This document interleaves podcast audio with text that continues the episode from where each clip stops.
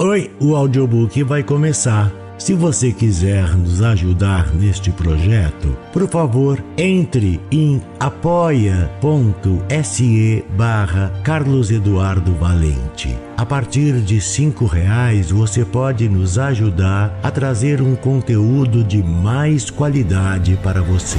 Você também pode se inscrever em nosso canal do YouTube e tornar-se membro para ter conteúdos inéditos antes de qualquer outra pessoa.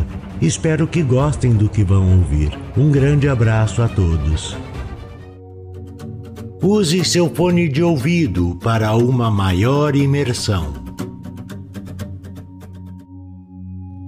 Do narrador Carlos Eduardo Valente.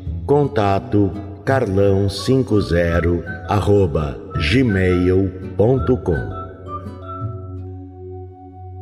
O Outro, de Silvia Reis. Com uma capa preta por cima da camisa, usei minhas artimanhas para atravessar a praça e chegar ao supermercado. Havia de ter sobrado alguma coisa que se pudesse comer depois do saque. As lâmpadas dos postes de iluminação pública estavam apagadas e somente policiais circulavam na madrugada com lanternas potentes, vigilantes. Mas foi fácil entrar pelas vidraças quebradas do prédio. Naquele silêncio tumular era previsível meu sobressalto quando escutei o barulho. Fui para trás de um balcão frigorífico talvez da salsicharia. O cheiro da podridão era insuportável. Tinha muita comida estragada ali e os ratos deviam ter descoberto antes de mim. Mas o som dos passos pesados não se confundia com o pisar ligeiro dos ratos. Era alguém tateando na escuridão. De repente, uma luz brilhou, atrevida a silhueta enegrecida do homem com um isqueiro na mão se desenhou na penumbra. Apague isso agora! Murmurei de trás do balcão. Quem é você? O outro deu um salto para trás, desequilibrou-se e caiu sobre o montante de detritos espalhados pelo chão. Um caco de vidro fez de um corte no cotovelo e seu sangue começou a jorrar como uma cascata. Nisso eu vi um trapo caído perto de mim. Peguei e entreguei-o ao outro. Ele enrolou o braço, estancando sangue. Movendo-se lentamente, sentou-se ao meu lado e perguntou: Não me reconhece? Vou refrescar sua memória. Carneiro, esse nome não te diz nada? Claro que dizia e ele não me era estranho. Minha memória, cheia de imagens nubladas, esforçou-se para compor uma estrutura linear do passado. A voz do outro era irritante e me pareceu a única coisa que eu devia recordar dele. Tinha a arrogância natural de quem se julga superior aos outros. Ele não estava ali senão para procurar comida como eu. E não me admiraria se ele me roubasse o pedaço de presunto que eu mordia, mesmo se eu lhe dissesse que tinha um gosto amargo. Eu não quero falar, disse eu, mostrando que não tinha obrigação de explicar sobre o que dizia respeito apenas a mim. Estamos em guerra, disse Carneiro, abrindo a garrafa de vodka que restava inteira. Aquele homem delirava.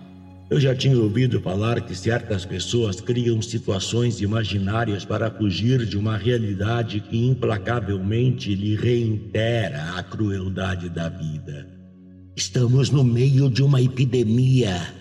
É uma guerra, reafirmou o outro. Você perdeu a batalha, não foi? Dobrei o torso como se tivesse sido atingido por uma comoção violenta. Peguei a garrafa de vodka e cheirei o líquido límpido, protegido da sujeira ao redor. Passei a língua nos lábios. Eu não beberia. Não faria sentido beber ali na companhia de um desconhecido, alguém abandonado a um terrível amargor como o último sentimento que lhe restava. Você está vendo coisas, disse eu tirando a capa. Você viu coisas, replicou o outro. Você viu a imprensa tocando o terror na população com informações falsificadas a serviço da quadrilha de bandidos que está no comando da nação. Você achou que fazia parte da quadrilha que ganhou a batalha? Eu só estava fazendo o meu trabalho, eu disse, detestando me justificar para aquele maluco e assistiu a tudo como se fosse o diabo assistindo a uma crucificação. Era este seu trabalho? A voz mole do homem começava a me enjoar, trazendo um leve torpor ao meu corpo, mas apavorei-me quando ele voltou a acender o isqueiro. O que está fazendo? Perguntei alarmado. Quer nos denunciar? Não devia nem estar usando uma camisa branca. Você quer me denunciar? Está ansioso para falar. Quer falar da farsa do julgamento. Você viu quando o ministro humilhou todo o povo sem dar uma palavra. Mas você não se importou porque você não é povo, não é isso? Ernesto. Como você sabe meu nome? Sei também que você é um covarde. Mas você não quer falar, e por isso eu falo por você. Eu não tenho nada a lhe dizer, afirmei depois de vomitar na camisa. Pode dizer que você nunca imaginou perder nessa guerra.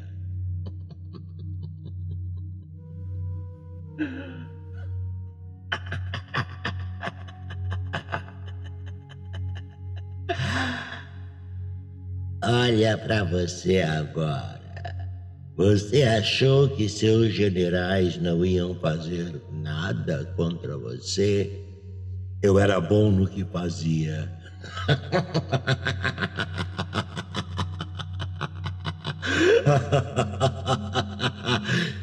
e você via no espelho o seu brilhante você foi brilhantemente medíocre quando a mediocridade estava na moda, não é isso?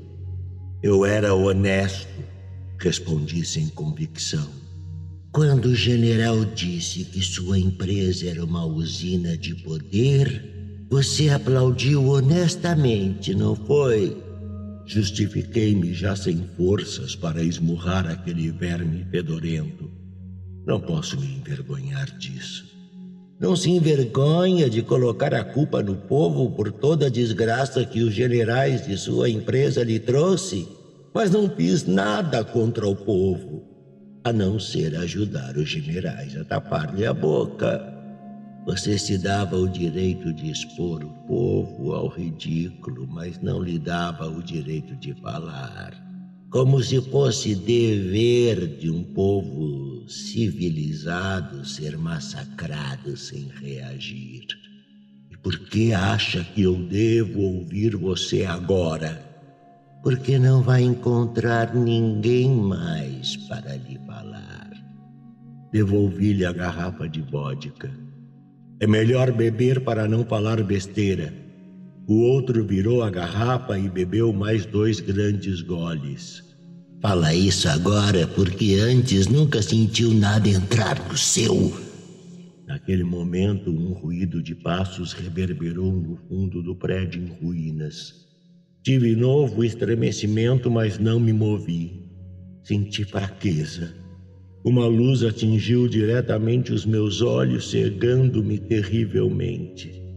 Deixei-me deitar no chão. Então reparei as botas. Eram de um policial. Levante-se!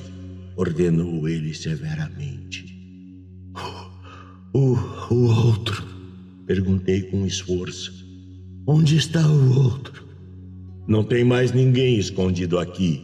disse o policial se agachando para espantar os ratos que me circundavam. Onde está o outro? O outro?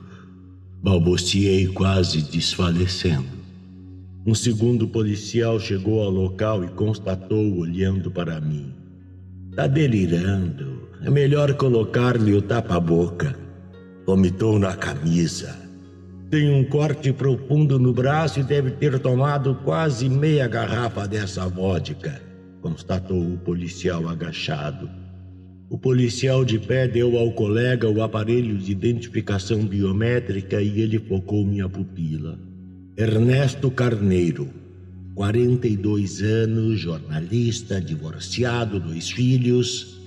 Será que é aquele repórter da televisão? O parceiro dele concluiu. Não parece. Deve ser só mais um vagabundo que escapou do confinamento.